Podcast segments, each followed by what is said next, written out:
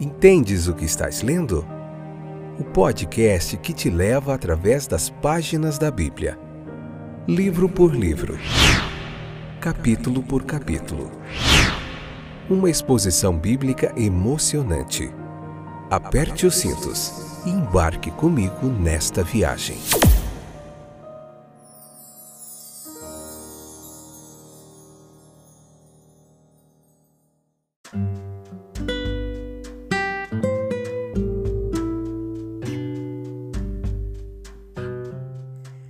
Olá, eu sou o Fábio, como a maioria de vocês já está sabendo. Estou de volta para nós juntos aprendermos mais um pouquinho da palavra de Deus. Hoje vamos concluir o capítulo 15. Se possível, leia o capítulo 15, depois escute a exposição bíblica para você poder entender o que nós estamos falando aqui. Hoje é a parte 4 do capítulo 15, episódio número 140, segunda temporada. Então vamos lá, você está bem? Espero que sim nos vários lugares aí do Brasil e do mundo onde você tem ouvido a palavra de Deus, temos acompanhado. Muito obrigado pela sua audiência e pela sua paciência. Vamos lá então. É significativo e comovente descobrir que no último discurso deliberado ali que o Senhor Jesus fez e dirigindo-se aos seus discípulos, ele não apenas deu conforto àqueles que ele considerava seus amigos ali bem próximos, mas ele proferiu algumas palavras de repreensão também aos seus inimigos. Ele sabia muito bem que a atitude tomada em relação a ele, pelos líderes judeus, era típica do respeito e tratamento de multidões. E suas censuras têm um alcance muito além dessa aplicação imediata, e é isso que nós vamos ver um pouquinho hoje. Houve uma manifestação de incredulidade. Isso pode ser visto na rejeição e na perseguição aberta que foi feita ao Senhor Jesus Cristo. A causa dessa incredulidade foi que os inimigos ali judeus de Jesus odiavam seu caráter santo, suas denúncias de mundanismo e hipocrisia, seu elevado e espiritual padrão de ensino, suas reivindicações de autoridade suprema. E a culpa de toda essa incredulidade, né, e o ódio que vinha, o ódio do Pai, de Deus, o ódio da lei, o ódio do, dos, contra os propósitos de Deus. Então, essa é a acusação que Jesus faz e traz contra os seus inimigos. As palavras de Cristo, seu ensino incomparável, foram um testemunho de sua autoridade e deveriam ter sido recebidos com reverência, gratidão e fé. Então, as obras maravilhosas de Cristo foram bem adequadas para apoiar a impressão que foi produzida por todas as suas palavras. O ódio, inimizade e descrença dos judeus, elas eram indesculpáveis porque eram sem causa. E havia um pecado ali de negligenciar o Salvador. A rejeição do filho envolveu também a rejeição do pai. Ninguém pode insultar e entristecer o pai sem insultar e entristecer o filho. Né? E o maior insulto ao filho é a rejeição de sua pessoa, sua palavra e a sua graça redentora. O pai estava no filho, o filho estava na carne, em sua própria natureza. Portanto, Deus estava agindo em sua natureza, falando e agindo entre eles. Ele nunca esteve tão perto antes. As circunstâncias que nós já indicamos, elas são bastante únicas. Mesmo na história maravilhosa da nação judaica, na história das nações do mundo, eles eram os únicos que desfrutavam e eram envolvidos pela luz e a evidência divina, que era capaz de produzir uma fé e uma recepção mais calorosa, que não aconteceu ali do Filho de Deus. Então, nós precisamos entender que a sua rejeição maligna, eles fizeram da maior bênção recebida transformada em maior maldição pessoal. Transformaram a maior bênção na maior maldição, de modo que seria infinitamente melhor para eles se o Filho de Deus não tivesse vindo a eles. Seu pecado seria menor e seu destino menos desastroso. Eles tentaram conter e envenenar o rio da vida em seu fluxo para a humanidade caída. E tiveram sucesso no que lhes dizia respeito. Eles deram um exemplo sem paralelo de incredulidade, obstinação moral para todas as épocas posteriores. cujo resultado ali foi uma ruína social e espiritual. Eles professaram acreditar em Moisés, nos profetas, na evidência de milagres, mas seus milagres foram em número muito reduzido e de qualidade muito inferior se comparados com aqueles realizados por aquele a quem eles estavam rejeitando. Eles teriam justificativa se rejeitasse alguém que fosse um tirano cruel, um impostor vil ou um mestre ali cruel, mas eles não tinham nenhuma dessas desculpas. Não. Não só eles não tinham motivos para odiá-lo, mas tinham motivos fortes para amá-lo e recebê-lo com prazer. O seu caráter era divinamente transparente, a sua vida era absolutamente pura, seus discursos estavam repletos de vida, luz e suas palavras e ações estavam cheias de graça e de verdade. Sua conduta para com todos era invariavelmente respeitosa, eternamente gentil. E mesmo com seus inimigos mais inveterados, ele era até paciente, indulgente e misericordioso. O evangelho com respeito àqueles que rejeitaram a Cristo revela um estado terrivelmente corrupto do coração. O Evangelho não causa pecado, mas o revela. E em relação aos desobedientes, ocasiona maior culpa. Seria melhor para eles não terem desfrutado de sua luz.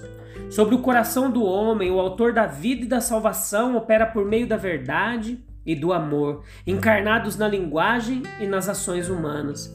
A palavra agindo como a fiel e verdadeira testemunha se fez carne.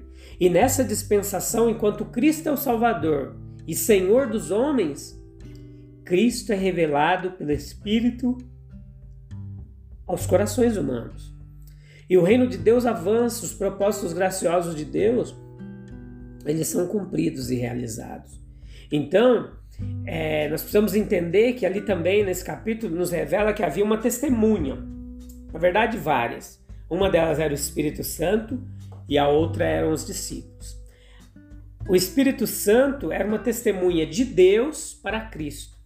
Essa é uma testemunha divina em sua origem e sua natureza, procede do Pai, e todos os seus atos e operações são de Deus.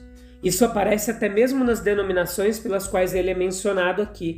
O Espírito da Verdade, cujo ofício especial é tornar a palavra de Deus, o Evangelho da salvação real, viva e poderosa sobre a natureza do homem. O consolador, o advogado, que vem ao discípulo fraco e indefeso de Cristo e derrama nele força e sabedoria celestiais. Então, essa é uma testemunha comissionada por Cristo para testificar de si mesmo. Que autoridade o Senhor Jesus reivindica quando diz: Quem vos enviarei? E quão distinta é a declaração do propósito de sua missão na promessa que ele fez que ele testificará de mim. E os discípulos também foram testemunhas. Eles foram testemunhas competentes de Cristo, pois haviam estado durante anos em sua companhia. Eram de fato seus companheiros mais próximos. Eles foram testemunhas eficazes, pois simpatizaram com aquele de quem prestaram testemunho. Eles foram testemunhas abundantes, pois por causa de suas oportunidades de contemplar as obras de seu mestre e ouvir seus discursos e conversas, eles tinham muito a contar sobre o que seus olhos haviam visto e seus ouvidos haviam ouvido sobre a palavra de vida. Os apóstolos e outros discípulos de Jesus deram testemunho dele por sua pregação e ensino. Seu testemunho foi pela voz viva para judeus e gentios. O cristianismo era uma religião, como ainda permanece sendo, marcada por essa peculiaridade, eh, por registro escrito. Foi em cumprimento dessa promessa que também era o mandamento que os evangelistas e apóstolos escreveram aqueles tratados que permanecem até hoje, os memoriais da humilhação e glória de nosso Salvador e aplicação inspirada de fatos e doutrinas cristãs às necessidades humanas. Na verdade, todo o Novo Testamento ele é um ato de obediência a esta orientação autorizada do Mestre. Vós dareis testemunho, vós sereis minhas testemunhas. Então, nós podemos tirar algumas lições práticas daqui. Presta atenção comigo. Vamos lá? O Espírito Santo ainda dá testemunho na igreja, daquele que é seu Salvador e Senhor, e é parte de todos os que recebem esse testemunho no poder do mesmo Espírito. O cristianismo não é apenas uma religião a ser propagada por força ou por tradição. Nada além da força da verdade plantou o cristianismo, e somente a força da verdade o preserva. O evangelho, ele pressupõe da parte do homem um despertar para a necessidade de realidade, estabilidade e continuidade em tudo que ele pode corretamente almejar e tornar seu. Os homens acreditaram no mundo e em seus próprios corações e ficaram desapontados. E agora, se buscam a Jesus, é com certeza que eles não se decepcionarão novamente. Se os homens deixam de ser atraídos por Jesus ou professam estar desapontados com ele, é porque não estão inclinados a se dar ao trabalho de buscá-lo o suficiente. Há um testemunho do Espírito de Jesus que não pode ser efetuado por nenhuma multiplicação de testemunhas humanas. E é similarmente um testemunho que acontece pela leitura dos evangelistas, das epístolas, isso que é considerado algo independente da força que vem sobre nós pela operação do Espírito Santo. E quando é, nós lendo o Novo Testamento com seriedade, nós podemos dizer a nós mesmos: aqui está algo que deve ser investigado, pesquisado. Aqui está uma parte de uma grande possibilidade e devo buscar a outra parte. Qual que é? A leitura cuidadosa, repetida do que os apóstolos escreveram. Muito provavelmente isso fará um homem cair de joelhos, procurando ter todo o corpo dele como um testemunho diante de, do mundo, por meio do, do que o Espírito Santo vai imprimir em seu coração. E nós devemos estar sempre em busca de testemunho de Jesus e de sua verdade. Quanto mais esperamos, mais ele virá fortalecendo-nos contra nossas próprias dúvidas, animando-nos com a esperança de certezas vindouras e tornando-nos mais ardentes em persuadir os outros a aceitar a fé. A incredulidade ela se ilude com a alegação de falta de provas. Se não devemos ser persuadidos pelo testemunho conjunto do Espírito Santo e dos apóstolos, jamais seremos persuadidos, até mesmo se um morto ressuscite. Podemos e devemos nos juntar a essa chamada nuvem de testemunhas.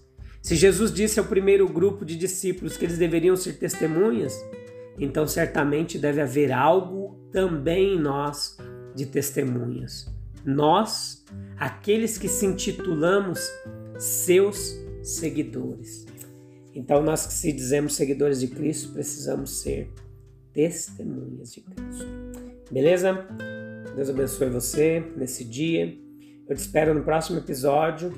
Encerramos mais um capítulo aqui, mais uma etapa. Te espero no capítulo 16 para nós continuarmos meditando na palavra de Deus. Um abraço, até breve. Tchau, tchau.